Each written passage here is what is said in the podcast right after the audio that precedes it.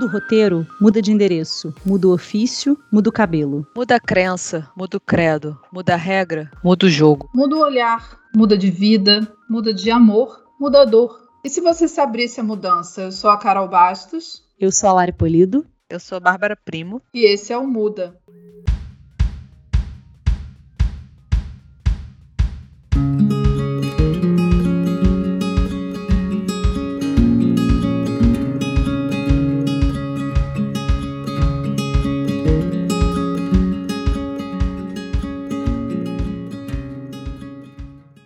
Democracia é um tema recorrente na mídia, entre os políticos e entre nós, cidadãos, sobretudo diante do cenário político atual. No Brasil, podemos dizer que retomamos seu caminho apenas a partir de 1988, com a promulgação da nova Constituição. 34 anos depois, fica uma sensação de que este é o estado natural das coisas, como se sempre tivéssemos vivido em um ambiente democrático. Mas essa percepção é tão equivocada quanto inocente. Direitos políticos garantidos aos cidadãos são uma conquista recente e estão sempre correndo o risco de acabarem.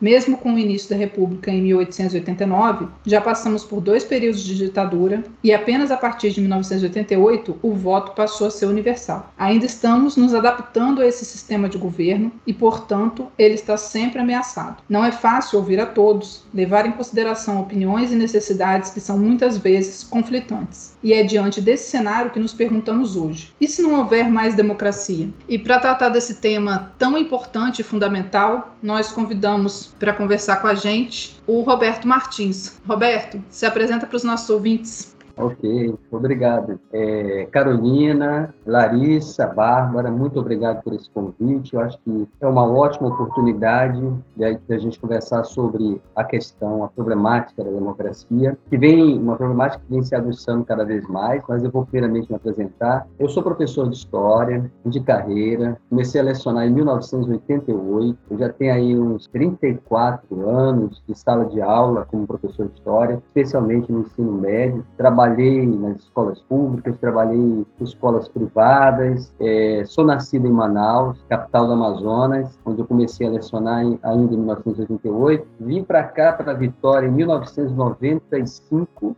Cheguei em Vitória em 1995, é, fiz concurso para ser professor é, da rede municipal de Vitória, que, pasmem, era a capital do estado que pagava o melhor salário de professor de todo o país. Eu sabia disso lá em Manaus, e por isso que eu vim para Vitória, né? Vim para Vitória por isso, por outros motivos também, que Vitória é muito linda, né? Vitória é uma cidade maravilhosa, eu me apaixonei por Vitória. E, além de professor, sou advogado, e também tive a oportunidade de ser eleito como vereador para uma legislatura aqui na Câmara Municipal de Vitória. Fui vereador entre 2017 e 2020, né? Em que eu pude colocar um pouco em prática as ideias que eu tenho como historiador e também como jurista, né? Como alguém que enveredou pelo caminho do direito, especialmente é, do direito voltado para os direitos humanos e também para a reforma política, que é um tema que eu trabalhei muito é, no curso de direito. Muito obrigada, Roberto. Bom, para a gente começar esse debate, é, a gente sempre gosta de puxar um pouquinho para a questão pessoal, né, de cada um.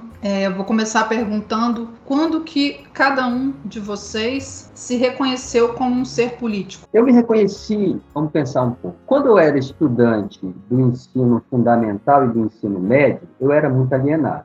A gente vivia ali os resquícios, a herança da ditadura militar, então eu nunca participei de grêmio estudantil, entendeu? Eu era uma pessoa extremamente alienada do ponto de vista político. Até que eu entrei na universidade. Eu entrei na UFAM, Universidade Federal do Amazonas, para fazer o curso de História. Foi exatamente na universidade que eu tive o primeiro contato é, com personagens políticos, é, pessoas ligadas, por exemplo, ao PCdoB, ao PCB, o PT, PSB. Né, começaram, comecei a conhecer esses partidos políticos, comecei a conversar com eles, comecei a fazer leituras né, profundas é, é, desse mundo político e comecei a me envolver com o movimento estudantil. Rapidamente eu me envolvi com o movimento estudantil. Fui presidente do Centro Acadêmico de História da Universidade lá do Amazonas. Depois cheguei a ser também presidente do DCE, o Diretório Central dos Estudantes da Universidade do Amazonas. Então eu me fiz, me reconheci como um ser político no movimento estudantil. Eu, eu realmente acredito que a, a, minha participação no movimento estudantil foi muito importante no meu crescimento político e até profissional, né? porque muita, é muito do que eu trouxe para o mundo da minha profissão como professor, é, aprendi, evidentemente, falando em assembleias, em congressos, né? É, eu era uma pessoa muito tímida, eu sou, na verdade, eu sou ainda uma pessoa muito tímida, mas quando eu estou diante do público, eu não me, eu deixo de ser tímido e eu aprendi isso muito cedo no movimento estudantil. Então, o movimento estudantil foi o meu professor para a política e até mesmo, em boa medida, para a minha profissão, como professor. Excelente. Bom, é, a minha percepção como ser político ela acontece porque ocorreu um fato durante a minha adolescência que é, talvez tenha me dado né, alguns elementos para que eu pudesse perceber.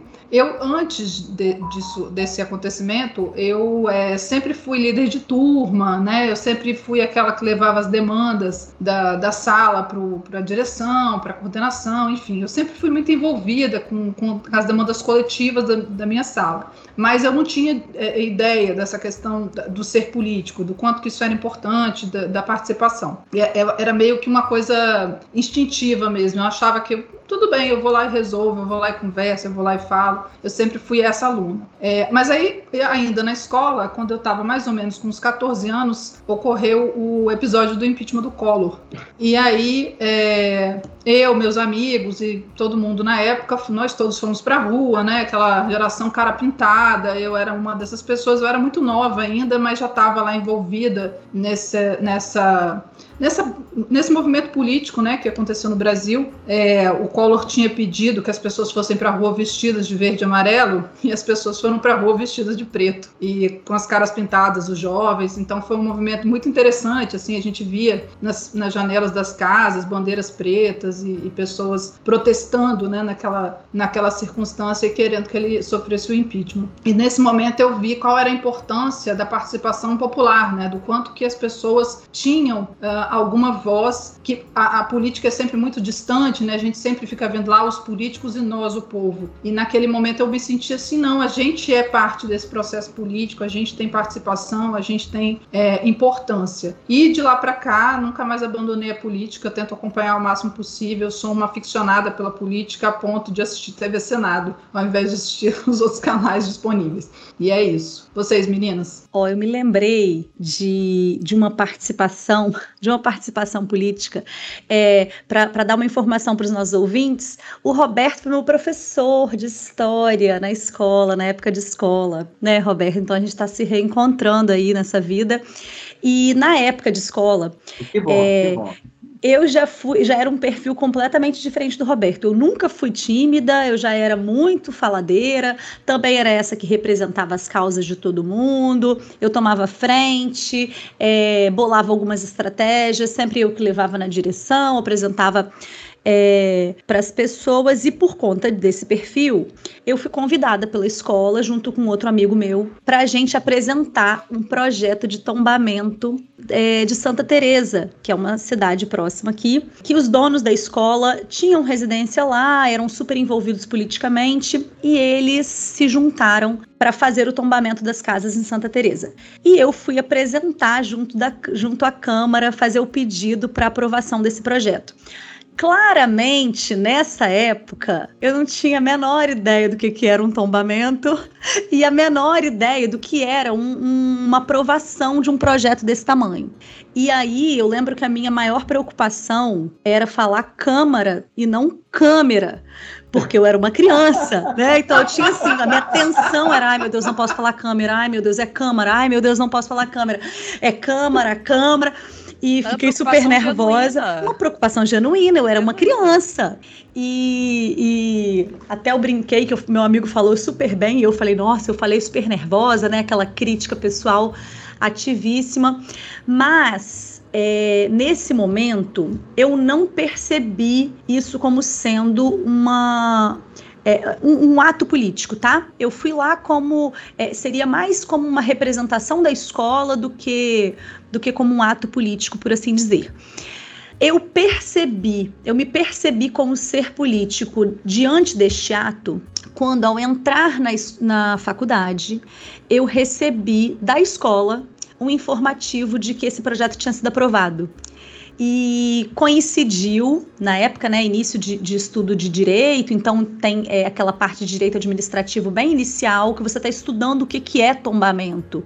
Então coincidiu de ser mais ou menos na mesma época que eu estava estudando tombamento. E na época eu falei, meu Deus, arrasei com a vida dessas famílias todas, né? Porque o tombamento, para quem não sabe, é um ato administrativo que ele objetiva preservar. É, é, preservar com aplicação de leis, né, impedindo que as pessoas modifiquem as fachadas, então tem uma burocracia danada, tudo isso para preservar os bens com valor histórico e a cidade de Santa Teresa ela é, é em grande parte é, reconhecida como patrimônio histórico, né? Inclusive o tombamento ele vem concluir isso. E aí eu me, eu me vi nesse papel, ai meu Deus, acabei com a vida desse monte de família que vai ficar lascado, preso num monte de burocracia. Mas, bem, parece, pelo que eu pesquisei, que esse projeto ainda não foi concluído, ainda está caminhando, porque é isso, né? Muita burocracia para botar em ação, mas de qualquer forma já, já teve esses impedimentos de modificação de fachada, tudo para preservação desse patrimônio. Eu me percebi como sendo. Eu me via nesse papel, né, de formadora de opinião, meio nesse sentido, né, de ser político como formadora de opinião para os meus iguais, né? Olhando para trás, foi um, um foi quando eu me percebi um ser político. Eu, eu, acho, bom, acho que tiveram alguns momentos, assim, eu acho que como vocês, assim, eu também tive esse momento meio representante de turma e tal, aquela coisa é, de é, amalgamar as pessoas em torno de, de, de, demandas e tal, mas eu acho que essa é uma percepção ainda um pouco dessa noção política que tangencia a popularidade em algum nível, né? E diferente do Roberto, na faculdade eu, eu de história eu ainda fiquei muito alienada, infelizmente, assim, né? Eu tinha uma urgência, sabe-se lá por quê, de querer me formar, eu passei meio que ao largo das coisas. E é uma pena, né? Porque os meus anos de faculdade, que foi aquele momento que teve a crise do mensalão e teve a emergência do PSOL, então foi um momento interessante, assim, teria sido interessante me envolver, mas enfim. Eu acho que eu me senti um ser político de fato bem mais para frente, quando eu já já estava trabalhando, tinha passado no concurso, eu estava trabalhando no museu em Petrópolis. Petrópolis tem uma vida é, cultural bem, bem efervescente, principalmente por conta da questão do turismo e tal. Então, os olhos ficam muito em cima disso, né? E eles têm lá uma, um Conselho Municipal de Cultura que gerencia um fundo especial. Então, eles fizeram de uma maneira é, representativa ali, né? Elegeram por conta de uma, imagino eu, de uma, um levantamento numérico, segmentos culturais da cidade. Então, você tinha, né? O caso do meu, que era de museu, você tinha artesanato, você tinha música, você tinha dança, vários segmentos que demandavam né, a representação. E essas pessoas se reuniam uma vez por mês na, na, Câmara Municipal de Cultura para debater como seriam aplicados aqueles fundos. Então, cada segmento tinha um representante que ele deveria, né? O, todos os membros da, daquele segmento deveriam eleger um representante, isso era necessário para se fazer representar justamente no conselho, e cada um colocava ali o seu pleito e vendia a sua ideia, né? E era caótico num nível assim, novelesco. E aquilo me impactou muito, porque é, para decidir coisas é, muito, muito pequenas levava-se tempo, para decidir coisas muito grandes levava-se levava mais tempo ainda. Mas eu entendi como de fato funcionava um processo que se pretende democrático. E é muito interessante porque eu, eu como uma pessoa, eu sou uma pessoa bem diplomática, eu tenho uma certa dificuldade com conflito. Não há democracia sem conflito. Isso para mim ficou muito claro ali. Você tem que ir para o embate, mas um embate num sentido construtivo. Então, essa é a minha ideia, essa é a sua, e o que, que a gente faz com isso? Então, foi uma experiência muito interessante, porque eu tinha que levar uma ideia, mediante o que era debatido, voltava para o meu segmento. Eu fiquei como representante do, do segmento de museus durante um tempo. Aí você debatia junto com os seus e voltava com a ideia, não era aquilo, e você vinha de novo. E é um, é um processo exaustivo. E aí você entende que democracia, de fato, não é só uma, uma democracia, não é só, enfim, ter um representante, não é só votar, não é só eleger, é você criar uma cultura participativa. E isso demanda tempo, isso cansa. Então eu acho que essa foi de fato a minha primeira, como eu me senti um ser, um ser democrático bem exausto, assim. Foi, foi interessante. Bom, já que você está falando do ser democrático exausto, é, o que, que é democracia para cada um de vocês? É, eu acho que a Bárbara tocou aqui no ponto que define bem a democracia, o conflito, o debate. Mas um debate pautado é, em causas reais, nas, nos verdadeiros problemas da sociedade. Para mim, democracia é um regime em que as pessoas culturalmente já assimilaram, já assimilaram essa cultura do debate, né? É saber discordar de construir argumentos para tentar modificar a posição do outro ou aceitar os argumentos do outro para se chegar a algum consenso possível. Uma sociedade democrática é aquela, na minha visão, em que as pessoas já assimilaram isso, elas se colocam à disposição desse debate para a construção é, do interesse público que seja possível historicamente em cada momento, né? E é exatamente o oposto, como nós acho que vamos discutir mais à frente, né? O oposto do que eu venho, eu tenho visto que está acontecendo na atualidade, infelizmente, é, nesse processo histórico da democracia brasileira que vem se enfraquecendo. Né? Tem uma desconstrução da democracia, da democracia no Brasil hoje acontecendo, justamente, justamente porque nós estamos nos negando a esse debate, a esse debate construtivo. É, eu assino embaixo de tudo, né, que já foi dito. É, eu voltei aqui em um questionamento que antes de de, de me perguntar o que, que seria a democracia em si, eu fiquei pensando, quando a Bárbara falou da, da, dessa questão, aí volta, negocia, não é ganhar, é to, fazer todo mundo ganhar, e ninguém vai ganhar. Isso é política, né? Então, assim, mais do que discutir em si a democracia hoje, a gente precisa. Aparentemente, nem a política há muito, entendeu? O limbo tá tão grande que a gente perde até a parte da política mesmo, porque o debate ele já vem daí, né? Essa troca ela precisa existir pura e simplesmente pela, pela, pela necessidade política de se resolver alguma coisa. E, e, a política pressupõe pesar, abrir mão, debater, defender causa, é, saber que, que a gente vai ter mesmo que colocar na balança, né? Algumas coisas. É, é, é, interessante isso, Lari, porque essa, essa, questão da disputa, quando a gente viveu essa disputa né, é, do, da última eleição e foi essa, aquela coisa bem visceral, e olhando isso parece um fla-flu, mas não importa, porque quem ganhar vai governar todo mundo. E, e pensando alto aqui agora, eu acho que talvez democracia, para mim, seja, por exemplo, numa situação dessa, que né, alguém vai ter que vai levar, né, eu não me sinta refém de quem me governa, quando na verdade eu, como, como cidadã numa sociedade democrática, eu estou legando a ele, eu estou dando a ele o poder de me governar, mas na verdade eu me sinto refém daquela pessoa que está ali. Então eu não, eu não me sinto vivendo numa democracia, porque essa não deveria nunca ser a, a, a sensação que um governante eleito, né, é, emanado do povo, porque é isso, né, o, o poder ele está sempre, tá, ele tá vazio, a gente vai e delega para alguém aquilo. E eu me sinto refém daquela pessoa. Então eu, eu, eu acho que democracia é, talvez fosse fosse uma sensação de segurança de que, uma vez que aquele que tá, recebeu essa, essa benesse, não essa benesse, mas essa responsabilidade durante aquele tempo, no momento que ele não estivesse de acordo com o que foi decidido, que a gente pudesse tirá-lo, que tivesse alguma ferramenta. E não é isso. Eu, eu, eu acho que nós. Eu me sinto refém do, do que deles, né? Como se eles não tivessem emanado de nós, né? E a sensação que dá é que, e aí não falando necessariamente de um governo específico, mas talvez falando, a sensação que dá é que, que o ser eleito, ele não está aí para governar em prol do povo, né? O problema todo é esse, porque assim, a ideia é essa, né? Você vai escolher uma pessoa que vai tomar as melhores decisões em prol do povo. E aí alguns dizem em prol da maioria, né, que tem um pouco de, de algumas é, restrições com relação às minorias que devem ser defendidas e tudo mais mas que vai tomar as decisões melhores para o coletivo. E quando você vê que não há melhores decisões tomadas em prol do coletivo, há esse questionamento, né? E aí, tá, tá sendo feita. Aí por isso que eu falei, nem, nem muita questão da democracia em si, mas está sendo feita a política adequada, né? A lógica de ganhar já é sintomática, né? É. Eles não deviam querer aquilo tanto assim, não. Eu acho que esse é um ponto fundamental.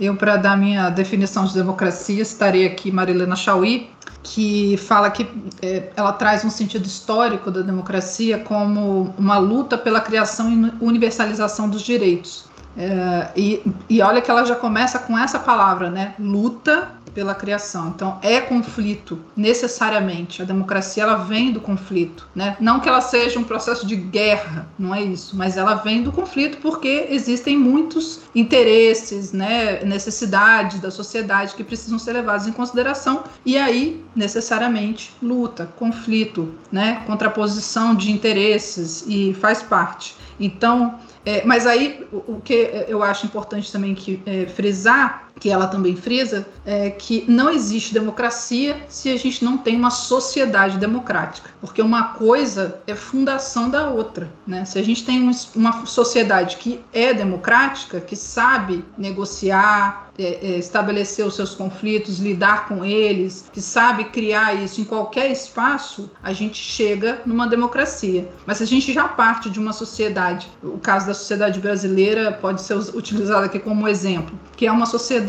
muitas vezes é, é autoritária, né, é, com, querendo excluir o outro, querendo oprimir o outro, você já não está numa sociedade que é democrática. Então, como viver uma democracia numa sociedade que não é democrática? torna-se impossível, né? não há espaço. Então, a culpa não é do político, né? a culpa é do político que eu estou dizendo a pessoa, o político que está sendo eleito, mas a culpa é da sociedade toda que não sabe é, é, desenvolver esse processo democrático dentro dela mesma. Né? A gente tem dificuldade de, de, lidar com o processo democrático dentro do, do condomínio, né? de ir lá na reunião de condomínio, participar daquele debate. As pessoas têm dificuldade de fazer isso. Que dirá num espaço que tenha uma quantidade de poder muito maior, né, da, de, um, de um governo que está mandando num país inteiro, que tem uma quantidade gigante de dinheiro, que tem uma. Enfim, são, são muitos interesses ali e não necessariamente são os interesses da população, mas outros interesses que não fazem a menor diferença para a população, não mudam nada e que são a tônica né, desses debates, no fim das contas. Muito mais fortes do que o que deveria estar sendo debatido, que são esses direitos, que são essas lutas né, de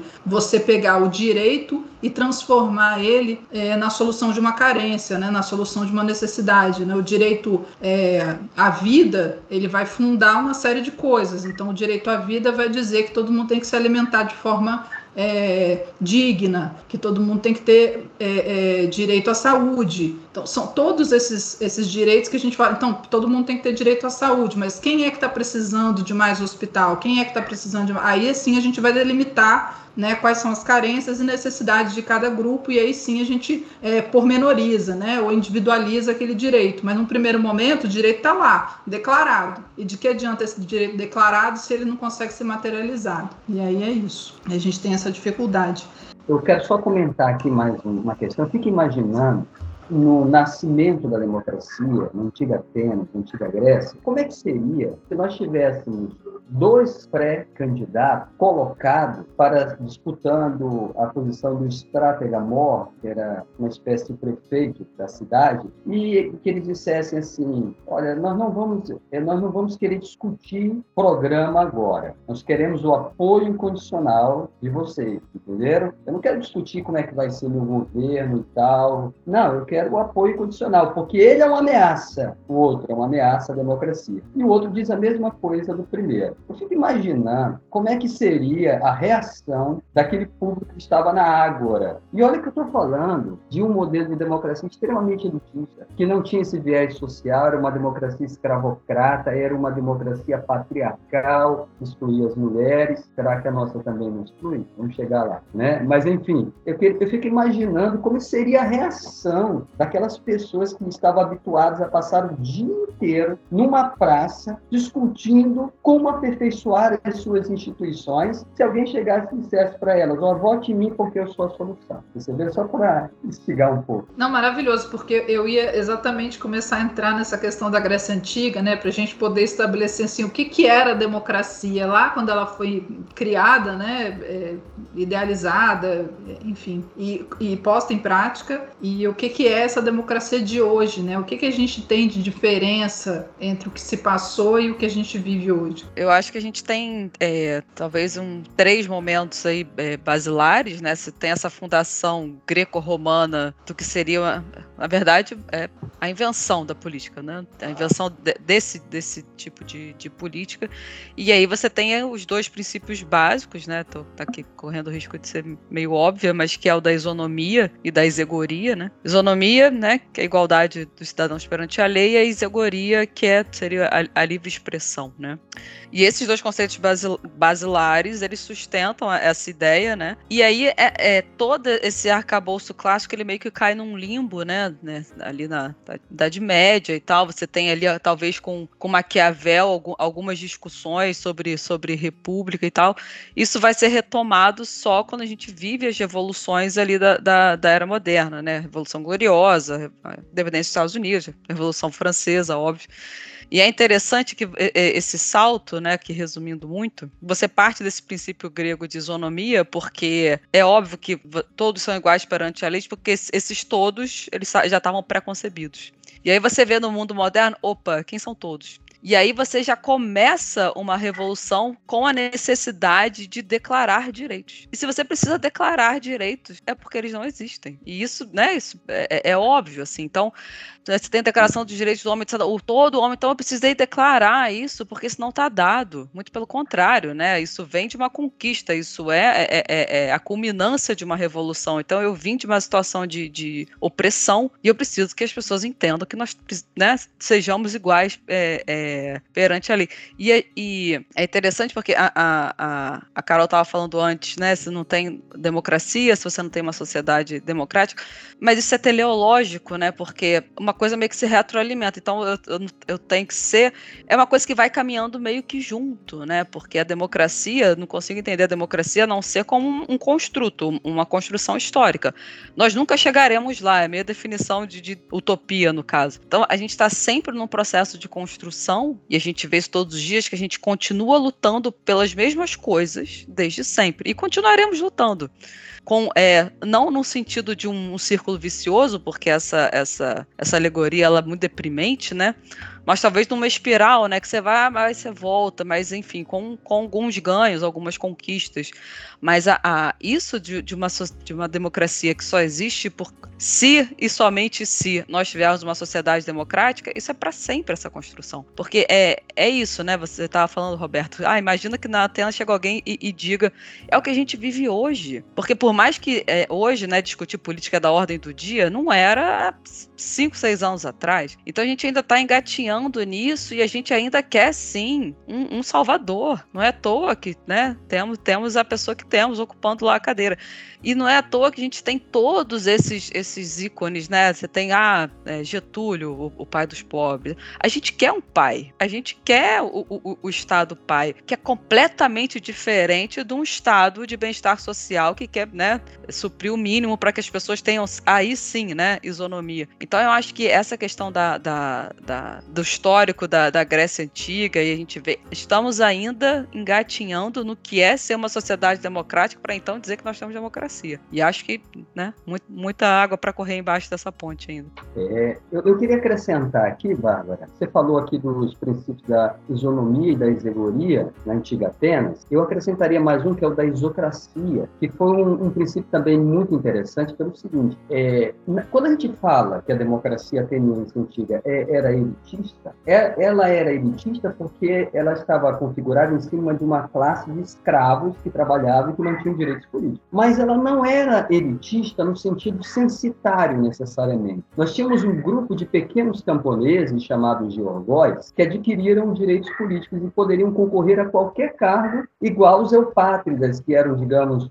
os latifundiários né, da época. Se bem que é meio incorreto chamar de latifundiários, já que a dimensão das terras que eles tinham lá não chegava a ser dos latifúndios brasileiros, né? Mas, enfim, eram os que tinham mais terra, né? Ok? Então, ali havia né, essa possibilidade de um cidadão mais pobre auferir, né, tentar chegar ao poder como um cidadão mais rico, entendeu? E isso daí era uma coisa interessante também na, na Grécia Antiga. Isso depois perdeu e a democracia começou a ser reconstruída, como a Bárbara falou, a partir das revoluções revoluções liberais do século XVII, século XVIII, né? especialmente a Revolução Francesa. E a Revolução Francesa trouxe uma questão fundamental que foi a, é, uma maior universalização da cidadania, já que a cidadania era muito restrita na Atenas antiga. Já na, na democracia, na democracia, não, eu chamo de do regime liberal criado pela Revolução Francesa, você tem uma certa universalização, já que todos os homens, a partir de uma certa idade, independente da renda, poderiam né, votar né, a partir de um certo momento. Pelo menos foi o que o grupo jacobino defendeu, porque existia um outro grupo que defendia a renda, tá? Então houve essa disputa de projeto político dentro da Revolução Francesa. Mas aí você ainda tem as mulheres excluídas, entendeu? Mas de qualquer forma, o que eu quero dizer é que a Revolução Francesa ampliou, universalizou um pouco mais né, o número, digamos, de cidadãos. Essa é uma diferença em relação à democracia antiga. Então, é,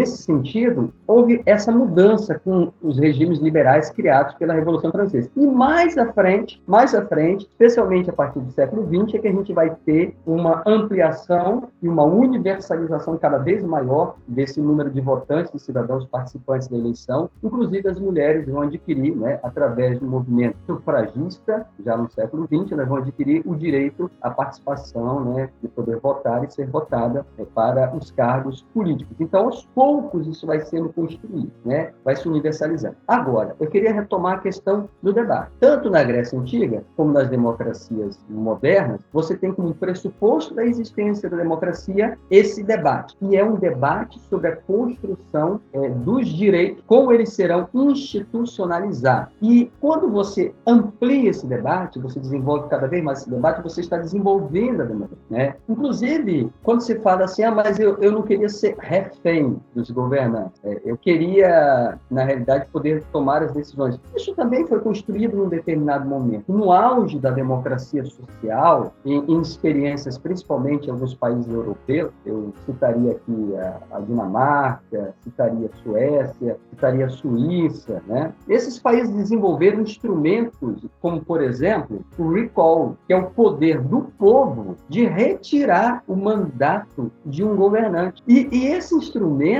ele funcionou e funciona ainda muito bem em alguns países. Eu me lembro de um caso, por exemplo, de um político da Suécia que descobriram que ele usou incorretamente o cartão que os políticos têm direito lá na Suécia para utilizar o transporte público, o metrô. E ele utilizou incorretamente, foi descoberto. Escândalo. Adivinha o que aconteceu? O político renunciou. E ele renunciou o mandato dele, porque ele sabia que se ele não fosse se ele não renunciasse, ele perderia o mandato através de um recall. Perceberam? Só que ao mesmo tempo, onde é que eu queria fazer já uma relação para a gente debater aqui interessante, ao mesmo tempo que eu vejo esse exemplo interessantíssimo de recall, né, de colocando o político na linha, né, ao mesmo tempo eu me lembro de um caso que aconteceu com um governador lá da Califórnia, nos Estados Unidos, nos tempos do Trump, né, nos tempos do governo Trump. Era um governador que começou a manifestar uma certa é, é, posição favorável à maior inclusão e defesa das pessoas homoafetivas, ok? E aí o que aconteceu? Né, a sociedade se organizou e tentou puxar um recall contra ele, entendeu? Com outros argumentos de que ele não teria feito uma prestação de contas adequada aqui e ali, entendeu? Enfim, foi feito o recall. Felizmente, ele, ele, é, a população, a maior, majoritariamente, entendeu que aquele pedido de recall estava incorreto. Né? E ele foi mantido no cargo. Mas é, houve toda uma polêmica, houve toda uma discussão, e eu estou trazendo isso aqui à tona para a gente ver como as próprias instituições de aperfeiçoamento da democracia participativa, hoje, estão começando a ser utilizadas com outra finalidade. Como, por exemplo, eu quero excluir um governante porque ele quer incluir, porque ele quer proteger determinados grupos vulneráveis. Sendo que uma das características fundamentais de uma democracia é que dentro desse interesse público você inclua também a proteção dos vulneráveis. Você inclua a ideia de inclusão, percebeu? Então até isso, até as instituições mais profundamente democráticas estão agora sendo utilizadas por conta de uma predominância de uma ideologia política que eu queria aprofundar um pouco melhor depois, estão utilizadas, sendo pervertidas. Como Aristóteles dizia, né? Você tem a forma adequada e você pode perverter essa forma, ok? E é isso que eles estão fazendo é, nessa política moderna. E, e isso vai justamente o que a Carol falou, porque se você não tem uma sociedade democrática, fatalmente você não vai ter democracia. Porque é isso, você se apropria, porque o instrumento ele existe. Que nem você falou do recall a gente, aqui em tese, temos o impeachment. A, a, Dilma sofreu impeachment por uma tecnicalidade, porque era, né, fez-se ali, não, isso agora a gente usa instrumento. O atual governante, né, já tem inúmeras, é, é, inúmeros escândalos, né, mais do que provados e comprovados, e o instrumento não está valendo. Então, nesse caso do, do, governador da Califórnia, por exemplo, o instrumento está ali, ele é legal, e aí nesse ponto legal, né, é, ele vale, ele tem que, tem que valer para os dois lados, e também, é, eu, eu sempre me pergunto isso também. Se, se o Bolsonaro é a vontade da maioria, o que se há de fazer? E, e isso, isso é uma pergunta, assim. Então, é, estamos ainda não, não, não, não, não, não democratas como sociedade, não estamos entendendo o, o, o que está acontecendo, não estamos entendendo a necessidade de, de proteger, proteger é, minorias. E é isso, o instrumento ele está ali. E é isso que, que, o, que o Roberto falou. Ele, ele, ele, se vira contra o sistema rapidinho. A gente viveu isso agora, sabe? Então é, é, é, é muito assustador, porque me parece uma, uma fragilidade institucional, e é em algum nível, mas eu acho que é mais do que isso. É uma fragilidade de uma cultura democrática mesmo, sabe? Sim, foi exatamente nesse sentido que eu estava afirmando a minha ideia de que democracia só existirá de fato o dia que tivermos uma sociedade plenamente democrática, né? Não sei se isso algum dia vai acontecer, porque plenamente democrática pode ser utópico demais.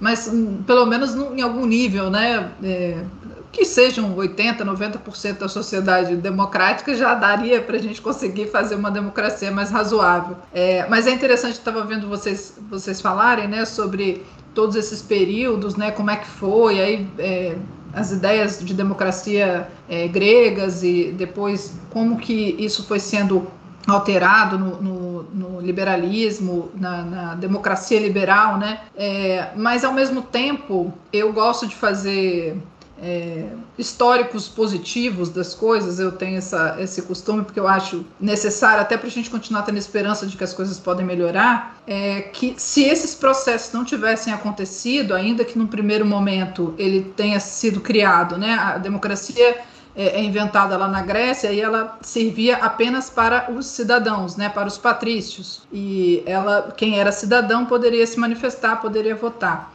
Mas se isso não tivesse acontecido lá atrás, ainda que excluindo todo mundo, não existiria nem a possibilidade do, desses oprimidos, dessas pessoas que eram caladas, silenciadas, perceberem que elas também poderiam talvez lutar por alguma participação, né? Então é necessário que haja uma movimentação, ainda que pequena, e, e, e com o tempo a gente vai exercitando esse processo democrático. Né? Não dá para fazer. É, seria muito bom que a gente conseguisse transformar da noite para o dia né, como se fosse um passo de mágica e pronto, estava tudo alterado, mas na prática não funciona desse jeito, a gente precisa desse processo histórico, né, para que as coisas é, é, ganhem corpo, né, para que elas vão fazendo sentido na cabeça de todo mundo. E o processo democrático também acontece assim.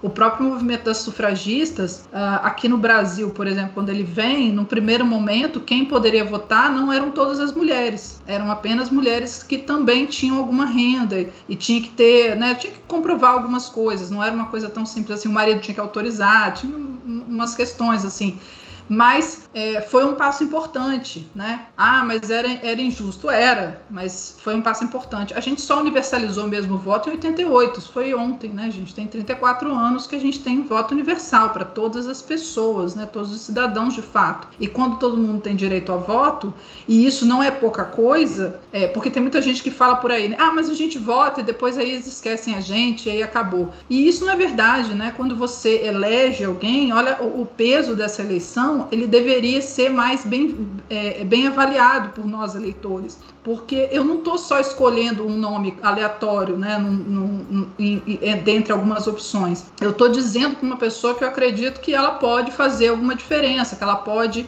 é, é, alterar alguma coisa. Eu estou não dando um poder, mas cedendo parte dele para essa pessoa é, é, realizar um trabalho que eu acredito que ela possa realizar. E isso não é pouca coisa, isso é muita coisa. Então a ideia do recall, a ideia do impeachment, ela faz sentido por isso, né? Porque em algum momento eu posso achar assim, não, não está fazendo mais o que eu quero, então vamos voltar atrás. E esse não está fazendo mais o que eu quero, é, retomando o que vocês estavam falando sobre a questão da Califórnia, é, a gente é, é necessário que a gente, para ter uma sociedade democrática, que a gente leve em consideração o paradoxo da intolerância, né? Sempre que tem um discurso que está é, é, sendo intolerante com alguns grupos, ele não é um discurso que é democrático. Né? Não dá para eu excluir um determinado grupo de ser ouvido, né? de, de participar, de, de estar envolvido. Toda fala nesse sentido é uma fala necessariamente antidemocrática. Eu queria encerrar minha fala aqui fazendo uma pergunta para todos os envolvidos.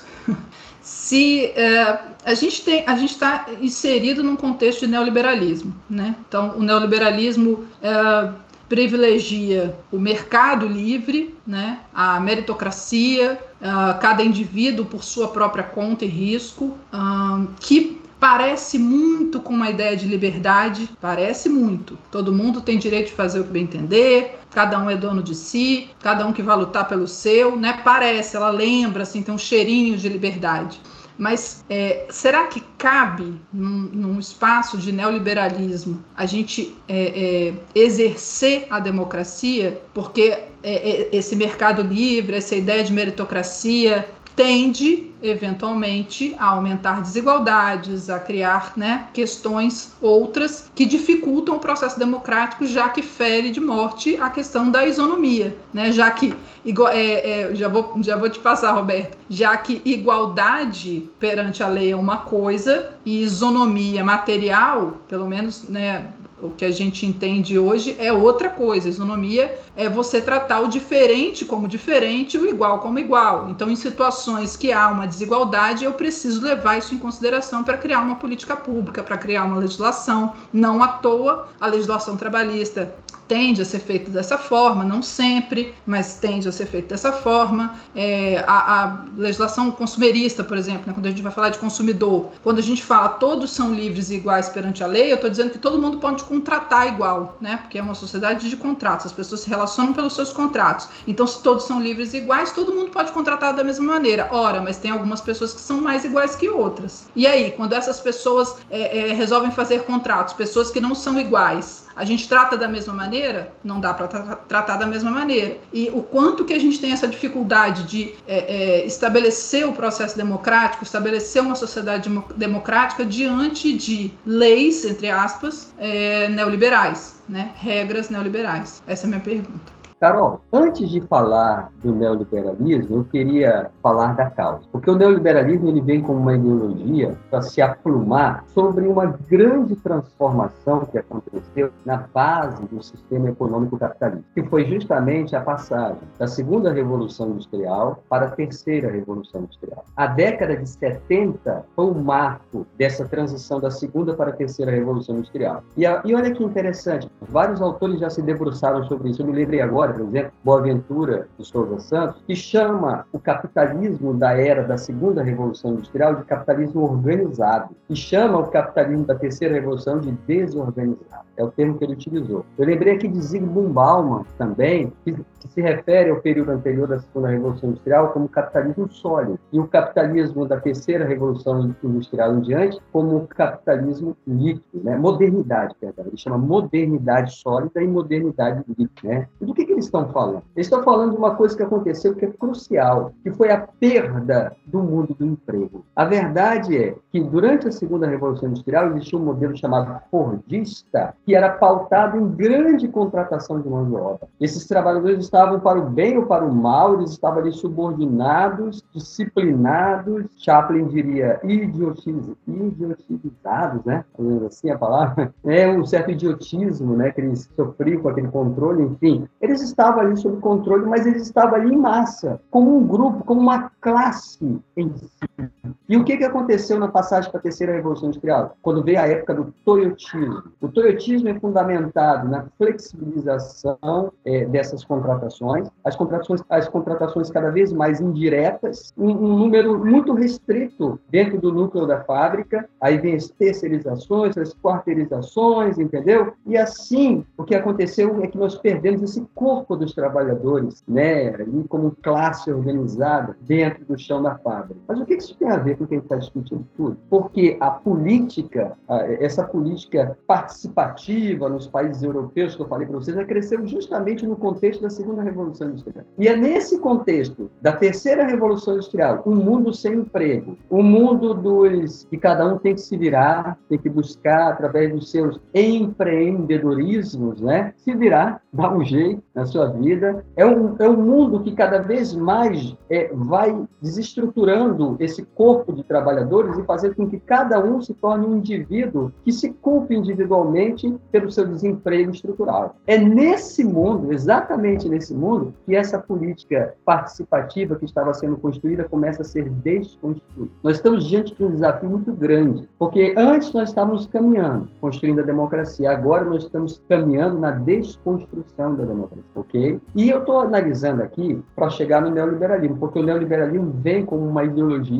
que se afirma, que justifica esse modelo de mundo. O que, que o neoliberalismo diz? O que, que ele propõe, basicamente? Ele propõe a individualização das soluções políticas e sociais. Ele propõe aquela ideia que Margaret Thatcher disse, de que esse negócio de sociedade não existe, as soluções são individuais. Ele propõe é, uma solução meritória, e eu até discuto essa questão, porque a questão do mérito também é uma ideologia, uma mera ideologia, visto que o verdadeiro mérito só pode ser aferido entre pessoas que estão na mesma condição de concorrência. Quando você diz que é mérito de uma pessoa que está concorrendo com uma outra pessoa que está numa condição absolutamente diferente, não é mérito. Mas até isso, até o conceito de mérito, eles falsificaram, digamos assim, né? E a política está se tornando o quê? Ao invés de discutir, ao invés de discutir as instituições, ao invés de discutir os direitos, como nós estávamos fazendo antes, nós estamos discutindo o nome. Por, é o mesmo procedimento, individualização da culpa, individualização da competência. Agora nós estamos cada vez mais acreditando que a solução para os nossos problemas políticos não é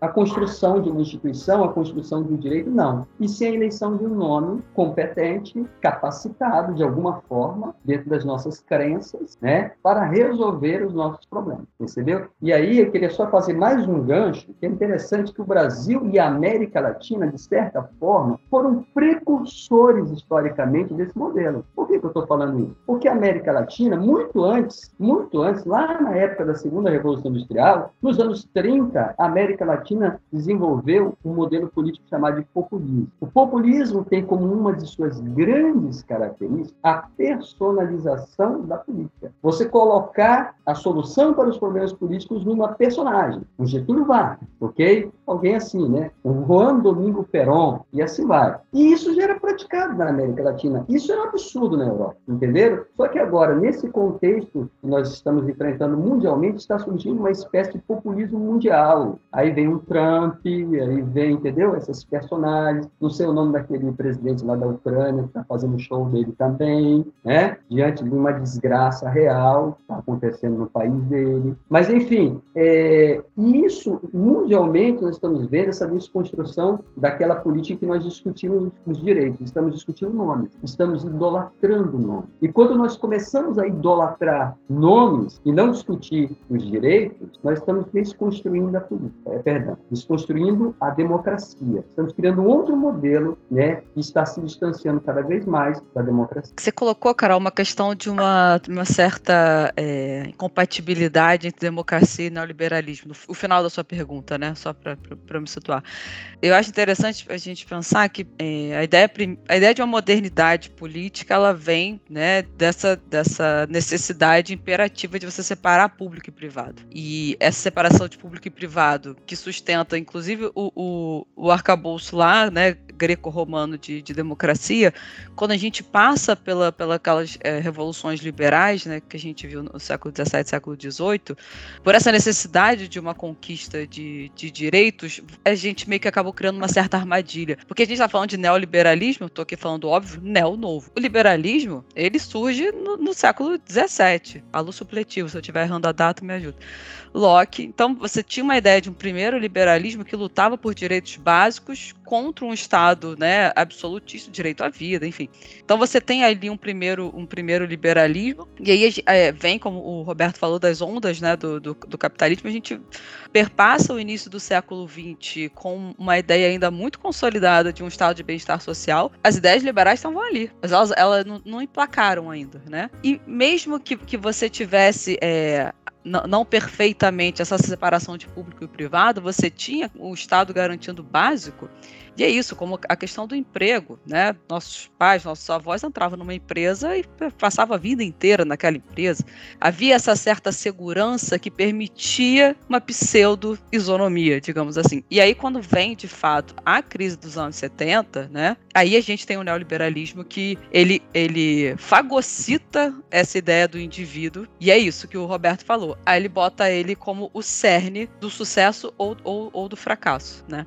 Então, é, é, voltando à sua pergunta, eu acho que você não pode pensar, como a gente estava falando antes, de direitos universais e, e, e isonomia e zegoria numa sociedade de classes. É, é, é, né? tá, tá errado do início, assim. Então, se sempre teve, sempre existiram classes sociais e sempre existiram, elas estavam um pouco embaçadas. O neoliberalismo vem e faz questão de né, traçar ali bem onde cada um está e usar isso né, a, a favor de si próprio, né, do, do, do, próprio sistema. Então faça por onde que você vai conseguir. Então o, o direito está aí, se você não está usufruindo é porque você está fazendo alguma coisa errada. Então eu, é, é, incompatível, mas novamente, o instrumento está ali. Não tem nada em tese errado acontecendo. Né? O que está acontecendo é o indivíduo que está falhando. Então eu, eu acho que uma, uma noção de democracia e de sociedade democrática, por mais que a gente tenha falado antes da necessidade de conflito, de luta por direitos, ela é incompatível com uma sociedade de classes como a que a gente vive hoje, uma sociedade neoliberal. É, eu, eu tendo a concordar. Tendo a concordar. Acho bastante difícil se a gente. Até porque, até o que eu, retomando o que o Roberto falou, né? Um, a dificuldade que a gente tem com essa com o momento que a gente atravessa do capitalismo, né, do neoliberalismo, dessa, dessa quarta revolução industrial agora, né, revolução industrial 4.0, enfim, que ainda traz, ultrapassa o toyotismo e vai agora para uma ideia de uberização mesmo do trabalho, você ainda é, é, pulveriza mais ainda a classe trabalhadora, que não se reconhece como classe trabalhadora, mas sim como um empreendedor de si mesmo. Então, ainda que é, eu concordo com a Bárbara, né, colocou cada um no seu devido lugar, mas disse assim: você pode se movimentar para o lado que você quiser, você pode subir de classe, você pode descer, é isso aí, e não é verdade, porque as pessoas não conseguem se movimentar com tanta facilidade assim, ainda que lhes seja permitido, né, porque em tese é permitido, você pode sair do, do seu estamento aí e mudar de, de, de situação mas não é tão simples assim, é, isso também dificulta o movimento social, que era onde é, eu estava querendo chegar aqui para a gente fazer a última pergunta do episódio, né? É, porque o que, que acontece? Se não tem uma percepção social de qual é, meu, qual é o meu lugar nesse mundo, como que eu me organizo com os meus, com os meus iguais, para lutar pelos meus direitos, para lutar pelos direitos da minha classe social, se eu sequer me reconheço como tal. Né? Por que, que algumas categorias aí, a gente pode até pegar anterior, anterior à década de 70, pegamos qualquer classe social, qualquer classe de trabalhadores, qualquer categoria que não tivesse uma facilidade de, de comunhão. As empregadas domésticas, por exemplo. Olha o tempo que demorou para que as empregadas domésticas tivessem direitos no Brasil. Por quê? Porque a, a, categoria delas é uma categoria pulverizada, não uma categoria que trabalha na mesma fábrica, por exemplo, que tem uma facilidade de se encontrar, de estar tá trocando ideia, de conversar sobre quais são as demandas, né, quais são os problemas que enfrentam. Uh, a mulher, inclusive, que é a maior representante da classe de empregadas domésticas, ainda é, elas têm o, o, a dificuldade de, por serem mulheres, estarem muito reféns do espaço privado. Então, não só elas trabalham pulverizadas, como quando elas voltam para casa, elas também não têm contato tão forte com o público, né, com a res pública, com o estar participando, participar de movimentos, enfim. Então, tudo isso dificulta. E quanto mais pulverizadas as classes, mais difícil o movimento. Mas então, para a gente chegar finalmente na nossa pergunta do episódio, e se não houver mais democracia, o que, que a gente faz? Tem caminhos, Roberto? Tem o que fazer? A gente está preso nesse mundo para sempre, só vendo ele se deteriorar, ou tem, tem chance de, de mudança?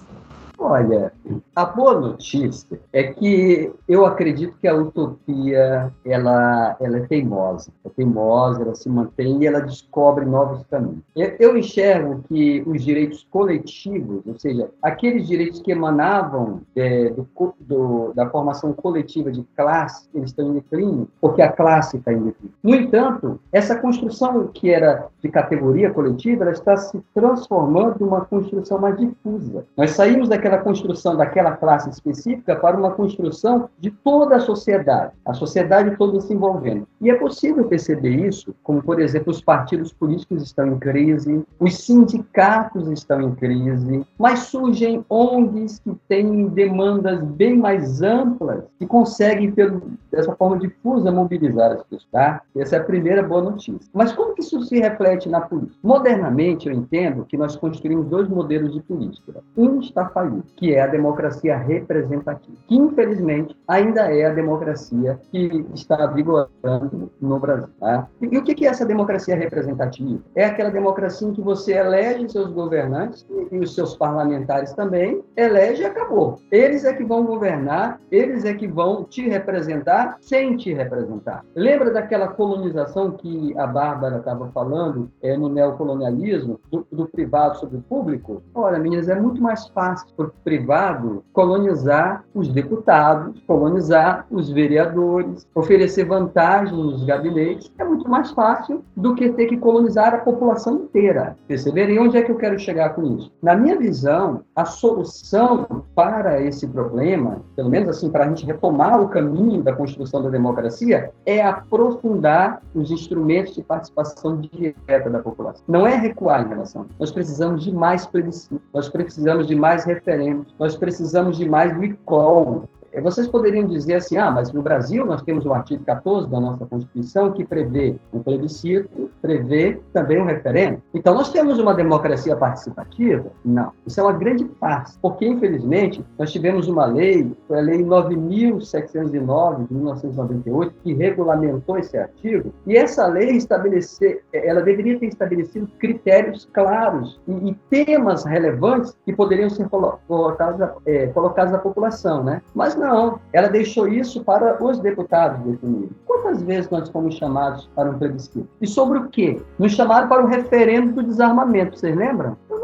Votar nisso, não é do meu interesse. Eu queria votar, por exemplo, só para situar, eu queria votar qual é o salário dos senadores, entendeu? Eu acho que a gente pode construir isso na sociedade, mas isso eles não vão, isso não é permitido que a gente vote, entendeu? E eu queria ter recall no país. Esses instrumentos de democracia direta, sendo inseridos nessa democracia, nós transformamos a nossa democracia representativa numa democracia participativa, que combina elementos da democracia representativa com elementos da democracia direta. É porque democracia direta totalmente significa acabar com o parlamento, né? entendeu? Então, o correto é a gente dizer democracia participativa. Na minha opinião, na minha opinião, o caminho para a gente retomar e, fazer o enfrentamento, inclusive do neoliberalismo, inclusive é, das pautas ditadas pela terceira Revolução Industrial. É, eu tenho uma crítica com relação ao termo da quarta Revolução Industrial, mas se dá um outro debate, dá um outro debate, entendeu? Então, não vou nem aprofundar agora. Mas, enfim, é, o que eu queria dizer é que se a gente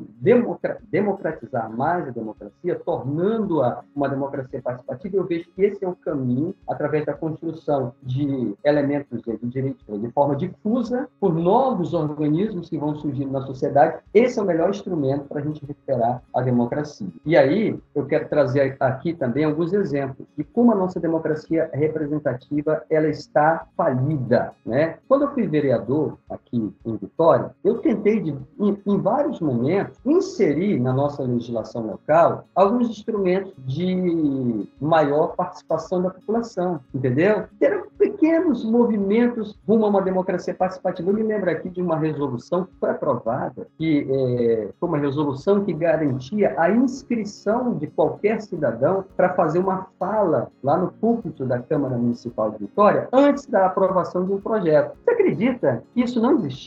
O cidadão não podia falar, dar uma opinião, podia falar, gritar, podia gritar, né? Lá da arquibancada, mas não podia entrar para falar. Aí nós criamos isso na legislatura passada, mas pasmem, a nova legislatura, na nova legislatura, os vereadores aprovaram um novo regimento interno e acabaram com isso. Então ninguém pode entrar para falar antes da aprovação dos projetos. Uma coisa tão simples, tá? E eu vou trazer uma, relembrar uma outra questão muito interessante que nós temos aqui em Vitória. Nós temos uma avenida chamada Dante Michelini e a gente conhece a história da Araceli. Eu apresentei por três vezes e por três vezes os vereadores derrubaram um projeto muito simples. Era um projeto que permitiria a toda a população de Vitória, através de um referendo, modificar o nome de qualquer rua ou avenida, né, caso entendesse que esse nome não fosse digno por questões que envolvessem direitos humanos. Os vereadores votaram contra, perceberam? Por que votaram contra? Que interesses poderosos estão por trás disso? Né? É muito mais fácil, né? é muito mais fácil controlar o voto de alguns vereadores do que controlar o voto da população, porque eu tenho certeza né, de, de que talvez, é, talvez até a opção da população não fosse colocar o nome de Araceli, mas eu tenho assim pelo menos a convicção de que se o povo de Vitória, ao povo de Vitória fosse permitido decidir sobre isso, a Avenida Dante Liquebini mudaria. Pelo menos essa foi uma das maiores demandas que eu recebi no gabinete da população. Eu ia, você vai, Bah? Eu ia só fazer um, um comentário assim, abrangendo um pouco tudo que foi falado. É, fico feliz com, com um pensamento positivo do Roberto e eu é, tão, admiro e, e, me dá uma pontinha de esperança, porque analisando a política que a gente tem hoje, eu fico, sou bem, eu fico bem desacreditada assim. Quando a gente estava falando que a gente tem algumas coisas dentro do sistema que são usadas contra, né, falando até do próprio recall, quando o Roberto citou o caso da Califórnia, foi da Califórnia, né? É, que a gente tem as, as, as medidas no sistema que são usadas contra né, o próprio sistema, é, eu fico muito preocupada porque eu vou vendo exatamente isso. A, o movimento ele é sempre para afastar o povo da, da, do envolvimento político, né? Para afastar o povo da democracia. Então, quando a gente podia estar tá tomando decisões ou é, abraçando as pessoas nas decisões políticas, a gente é envolvido por um nome, então vota-se num nome. E, e, movimentando isso, a gente tem a máquina do poder público, que hoje ainda abraça. Eu ia colocar hoje, mas a gente sabe que na história só tinha outro nome, né? Mas hoje ainda se utiliza muito das fake news. Então, torna-se muito difícil, porque, é, como o Roberto colocou, comprar o voto de um político é muito mais fácil do que comprar, comprar a população, né? Por isso que eles temem tanto umas eleições porque na eleição a impressão que dá é que o, o jogo está aberto, as cartas estão postas, né? E agora? E agora quem que vai ganhar? Porque depois que você ganhar, você está com o jogo político na mão, mas você precisa ter esse. É, é, é, eu ia chamar de loteria, mas não, né? Você precisa ter essa, essa disputa eleitoral. E por isso o tamanho investimento, e por isso essas campanhas é, é, feitas de forma. É, de, numa roubalheira, né? E para ganhar o, o, a, a cadeira do político e depois disso participar das falcatruas. E aí eu tô, tô, generalizando, mas assim, participar das falcatruas desse jogo político sempre no sentido de excluir o povo. Então, por que, que a gente não faz, é, não chama as pessoas para as urnas para votar o salário dos políticos? Porque não é interessante. Por que, que a gente não chama para votar a mudança de nome na rua? Porque eu não quero esse cidadão participando. Então, quanto mais eu puder afastar esse cidadão, melhor é para quem já está no poder. E então eu não vejo, né, em curto, médio prazo, uma mudança é, de uma forma que vá, é, é, que vá mudar alguma coisa nesse cenário que a gente tem, sabe?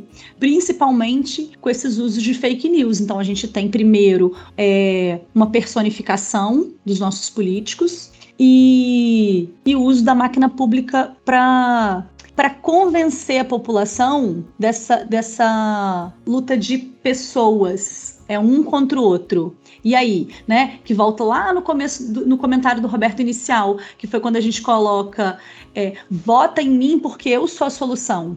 Ele vai acabar com a sua vida, né? Então você não tem discussão de pauta, de pauta política, você não sabe o que, que não importa o que eu vou trazer para pauta. O que você precisa saber é que eu sou a solução dos seus problemas e o outro é é, é o demônio. Então, assim, eu sou, eu tô bem desacreditada da política, tá? Acho que a gente tem um trabalho grande a ser feito nas próximas eleições. É, mas mais do que isso, um trabalho grande a ser feito no nosso movimento, é, conscientizar as pessoas em volta da gente de que é, de que a gente é ser político e que a gente precisa é, entrar para essa luta também, que é isso, né? É um movimento de luta diária. A gente precisa lutar, lutar, lutar pelas nossas minorias, lutar pelas, pelas, pelos vulneráveis e, e lutar contra quem não tá contra, com, e lutar contra quem está lutando contra os vulneráveis. Já é um primeiro passo importante a ser feito para que a gente preserve de alguma forma o caminho da democracia. Eu acho que é muito difícil a gente falar agora sobre a preservação da democracia em si, mas a gente precisa preservar esse caminho, né? É, para não entrar nessa espiral de voltar muito para caminhar pouco, né? A gente precisa é, preservar ao máximo os direitos já já conquistados até hoje? É, eu acho, né, a pergunta, e se não tiver mais, né, será que tem, né, porque é, o que a gente vive hoje, né, óbvio, falando da nossa realidade, é uma falácia eleitoralista, como eles chamam, né, e isso que você está falando, Lari, de tentar garantir, de não retroceder e tal, é, a garantia dos direitos é a razão precípua e é causa e consequência da democracia, uma coisa, né, deveria andar de mãos dadas. E é muito angustiante ouvir, por exemplo, o que o Roberto estava falando em relação à legislatura e tal, a, a, aos três poderes, porque é, é, isso, né? Em tese, como você garante os, os direitos? Com instituições sólidas. O que a gente está vivendo hoje, a gente vê como a, é, é, se né? É impressionante a fragilidade. E você deveria ter esses três poderes meio que um fiscalizando o outro. Então, por exemplo, a, a própria questão, eu estou aqui numa mesa com advogados, né? A própria questão do direito, de que, que adianta eu ter direitos garantidos na letra se eu não tenho de fato, de não tenho direito nem, nem de fato. O que, que adianta eu ter um, um, uma liberdade de culto garantida na Constituição se eu sou de uma, de uma religião de matriz africana e o meu terreiro ele é destruído, é pedrejado? De que que, que adianta? Então, tá escrito, não é garantia nenhuma. Então, como fazer isso estar garantido? Como fazer, por exemplo, que o legislativo faça mais plebiscitos, faça mais referendos? Como? Então, é muito angustiante saber que há um instrumento, mas o, o, o que falta, falta sim uma questão de uma cultura democrática, uma sociedade democrática, mas é aquilo que, voltando que eu falei anteriormente, as coisas se retroalimentam. Então, como fazer que esse direito escrito ele seja garantido? Como fazer que o legislativo não fique refém do, do clientelismo, da política do favor, da política do parentesco, sabe? Então é, é, é, é, é, muito angustiante notar que de fato a gente vota, a gente tem o, o, o, o mais pobre do que essa democracia, que é uma alternância de poder. A gente bota uma pessoa ali que, que, que fica ali para se locupletar e, com, e com, sempre com projetos de permanecer né, com, com, com, direitos, com interesses escusos, interesses privados sempre, e, e, e, como fazer com que, com que essa lógica do privado, né, que ainda está né, na nossa carne, abra espaço para que esses poderes consigam um fiscalizar o outro e de fato garantir o que está escrito na lei, sabe? A gente não vive isso hoje, a gente não vive isso hoje, a gente vive interpretações, recortes, né, e, e escolhas do que, do que vai ser respeitado ou não, e a gente tem hoje um, um judiciário que prisa pelo privilégio e não, e não pelo direito, sabe? Enfim. É, e a minha maior preocupação é que o caminho está sendo muito longe do ideal, sabe? A, a gente está caminhando para o contrário do, do que deveria estar tá caminhando, sabe? Isso me, me aflige. e aí ver a ideia do Roberto é, de movimentação social, é, quando você vê que o sistema está todo colocado para separar as pessoas, né? Não para unir, não para colocar elas em ações políticas, mas para afastar elas do político. O que se discute hoje de política são as personificações e afastar as pessoas das tomadas de decisão, da, desses envolvimentos que seriam interessantes para a democracia, mas que não seriam interessantes para quem está no poder hoje, né? Nós discutimos nomes, não ideias, né? É, nessa questão desse distanciamento político em relação à população, também se utilizou a palavra clientelismo, né? Muitos políticos estão tratando seus eleitores como né, numa relação clientelista. E esses políticos, eu vi muito isso acontecer lá na Câmara Municipal de Vitória, eles se utilizam de muitos cargos que estão à disposição. Eu denunciei na época que eram 400 cargos comissionados na Câmara Municipal de Vitória para 15 vereadores, entenderam? E assim, eu preparei um projeto e aí uma coisa interessante, só para relembrar, o projeto foi aprovado antes da eleição. Esse projeto ia extinguir 105 cargos comissionados da Câmara Municipal de Vitória. Aí depois que passou a eleição, eles deram um jeitinho de arquivar um projeto, um projeto aprovado foi arquivado ilegalmente. Foi para a Justiça e a Justiça até hoje, dois anos depois, não se manifestou. É como a Bárbara disse, essa Justiça também, ela está operando em função de interesses que não são exatamente os interesses mais é, populares. Né? E aí tem a questão dos cargos, tem distribuição de é, homenagens, tem muitas homenagens, e tudo isso com dinheiro público, e é uma forma né, clientelista de lidar com o eleitor. E, e, e às vezes, eu fiz um esforço muito grande, eu sinto que eu fracassei nesse esforço. Tá? Uma das minhas maiores lutas como vereador foi exatamente combater esses instrumentos. Mas eu sentia que a população não entendia. Por exemplo, houve uma leitura de que ah, esse vereador quer acabar com o nosso emprego, entendeu? Tinha vereador que falava isso, né? E tinha gente que ficava com muita raiva de mim por causa disso. Mas é e a questão do emprego aqui, o poder público tem que gerar emprego, mas ele tem que gerar empregos necessários para a sociedade, correto? Então, é, a gente tem, é, eu tive uma dificuldade muito grande para convencer as pessoas a aderirem a essa pauta. Eu vi mobilização da, curiosamente, olha que engraçado, eu vi mobilização da mídia. Bom Dia Espírito Santo me chamou para falar sobre o projeto e tal. Mas você sabe o que estava por trás disso? O neoliberalismo. Porque eles confundiram um pouco com o neoliberalismo. Porque o neoliberalismo tem a ver com isso também, né? Corte de cargos passa pelo neoliberalismo também. E a população não entendeu muito isso. E, e, e por que, que isso é tão importante para a população? Porque isso muda a eleição. Se um vereador não tem cargos a oferecer para a próxima legislatura, isso muda a eleição. Porque aí a pessoa que vai votar, ela não vai votar porque fulano tem cargos para oferecer. Ela vai ter que ouvir propostas. Então, coisas que não parecem muito óbvias, se você parar para refletir, são fundamentais para transformar a nossa democracia. E aí eu volto lá no caso da Suécia. Quantos cargos comissionados será que os parlamentares da Suécia têm? Para nossa informação, eles nem têm. Os cargos comissionados do parlamento são do partido lá. E o partido coloca esse, essas pessoas para trabalhar com os parlamentares e é um número muito inferior, muito inferior ao que nós temos de cargos comissionados nos nossos parlamentos no Brasil. Né? Então, essa é uma questão que pode parecer que não tem importância, mas ela tem grande importância, porque se essa mudança acontecesse, mudaria muito a nossa relação com eh, esse processo eleitoral na eleição dos deputados, vereadores, senadores.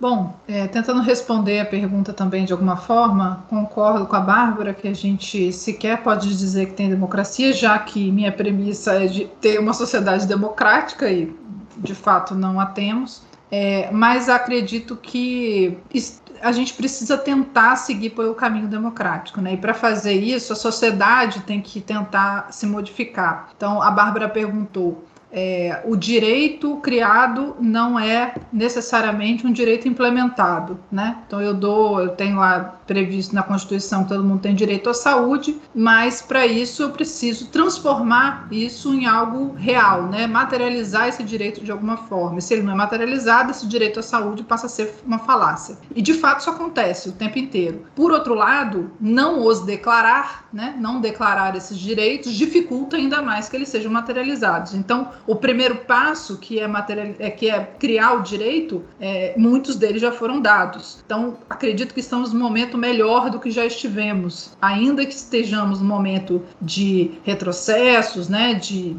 de perda de, de, de, direitos até, ainda assim conseguimos segurar um pouco essa onda graças a essa percepção, porque o direito ele também serve para a percepção da população, né? Tá lá previsto na Constituição, eu já ouvi falar em algum momento, ele existe, então talvez eu tenha esse direito também, eu vou tentar lutar por ele de alguma forma.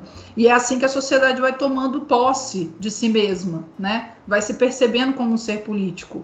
É, quando a Larissa falou, estou apavorada porque estamos num momento de retrocesso, a história é avanço e retrocesso o tempo inteiro, não existe outro caminho, né? Nenhum momento em que se conquistou esses direitos, que esses direitos foram declarados, que eles foram é, imprimidos em, em, em documentos uh, que constituíam estados, isso foi feito num momento de, de paz e tranquilidade. Todos eles foram frutos de conflitos e conflitos provavelmente muito mais graves e sangrentos do que a gente está vivendo hoje. Então, assim, eu sei que quando a gente está inserido dentro de um contexto de sofrimento e de perda, a gente fica muito atônito pensando assim, meu Deus, vai acabar tudo, né? E aí vai, não vai ter jeito.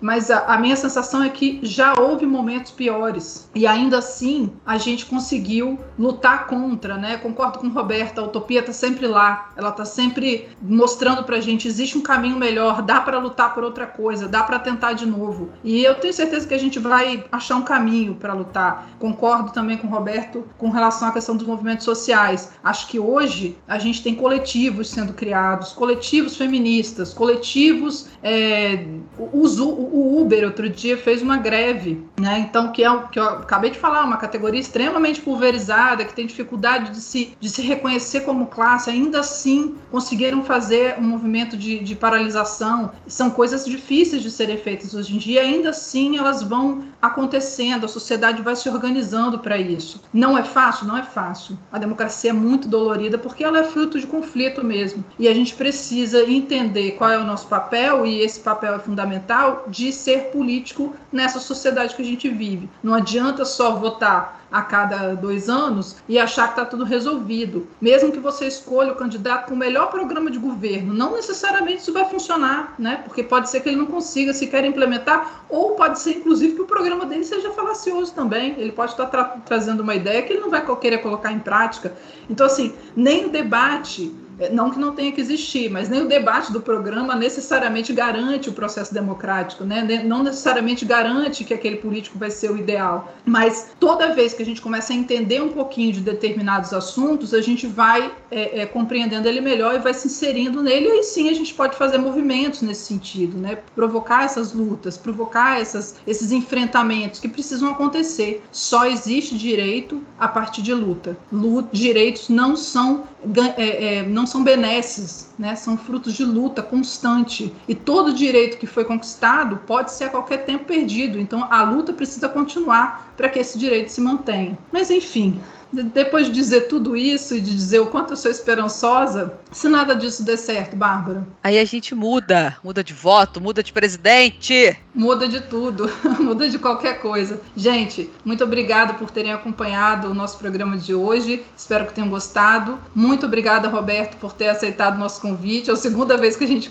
tenta gravar. Espero que dessa vez dê tudo certo. E boa noite, boa tarde, bom dia para todas as pessoas que estão assistindo. Um beijo. Obrigada, Roberto, pela disponibilidade mais uma vez e por engrandecer tanto essa discussão.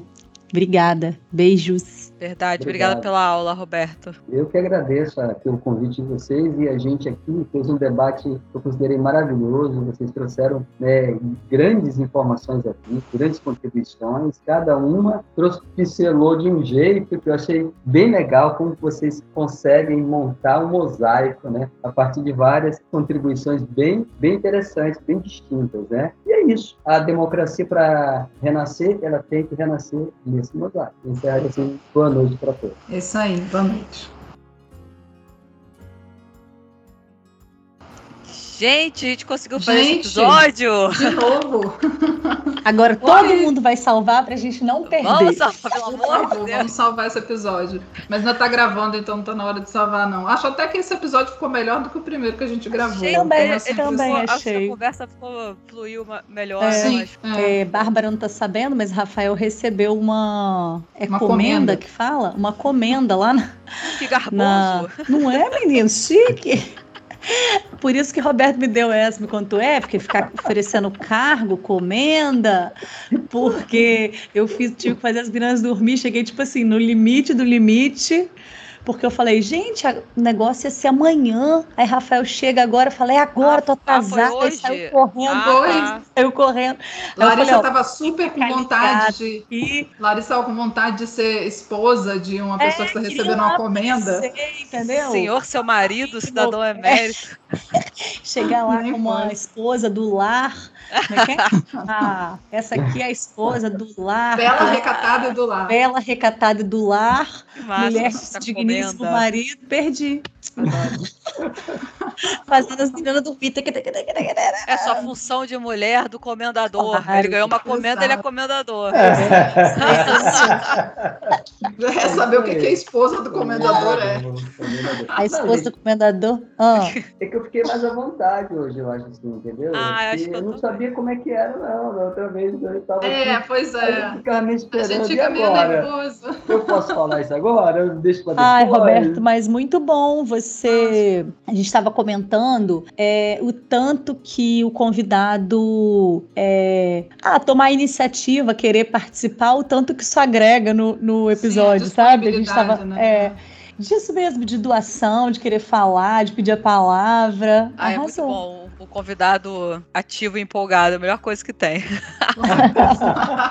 E esperançoso para salvar uns corações. Angustiados. não, não, deve, não deve ter pessoa mais esperançosa em relação à democracia do que alguém que se candidata a um, a um cargo. Realmente, eu Sim. admiro. Eu Não, admiro. depende, depende, Bárbara, porque tem gente que se candidata como eu por ter esperança, mas tem gente que se candidata é por um. Ah, não, claro. Por uma obrigação ou porque Não, já é- É, sei é lá, por uma coisa pessoal. é. É, é a, a profi- é, a política tá, é, virou uma política profissional para muitos, né? Sim. Então é um modo, eu quero dizer, um modo, modo de vida, né? É. Já é um modo de vida. Ele vive para aquilo. É uma carreira, né? Eu não vivo para concorrer em eleição, né? Entendeu? Mas a, a gente tem esperança, né? Ah, De é, mudar é isso. isso aí. Não, tô, tô mais esperançosa depois desse episódio. Va- vamos, vamos liberar, vamos liberar o Vamos. Roberto. Roberto, obrigada. Boa noite, tá? viu? Boa noite. Beijo na, na Um noite. beijo na Giane aí. Beijo na Giane. Manda sim, manda sim. Tchau. Tchau, Tchau, boa Beijo. noite. Por sair aqui. Ah, eu te- olha só, eu tenho, eu E uma hora eu quase comentei que Bárbara, quando Bárbara falou, ah, porque é, eu sou política, nananã, eu ia falar, amiga, a gente é libriana, quase, mas eu falei. Sou hum, diplomática, né? Eu É, quase falei, eu quase falei, como uma boa libriana, eu falei, não, vou manter aqui minha retidão Eu formal. também segurei, porque eu falei, vai que Roberto olha e fala, nossa, sério que vocês me chamaram pra isso? Ah! Eu, tá, vou, vou me segurar, não vou falar disso. Eu não. quase falei também, Sério? Curtiu? Segue o Muda no Instagram e no Spotify. Aproveita e ativa o lembrete e o sininho para você ficar sabendo dos novos episódios. Nós vamos adorar receber sugestões de temas e saber se os nossos episódios mudaram vocês. Ah, lembrando que o arroba do Muda, os nossos e dos convidados estarão sempre na descrição do episódio, tanto no Spotify quanto no Instagram.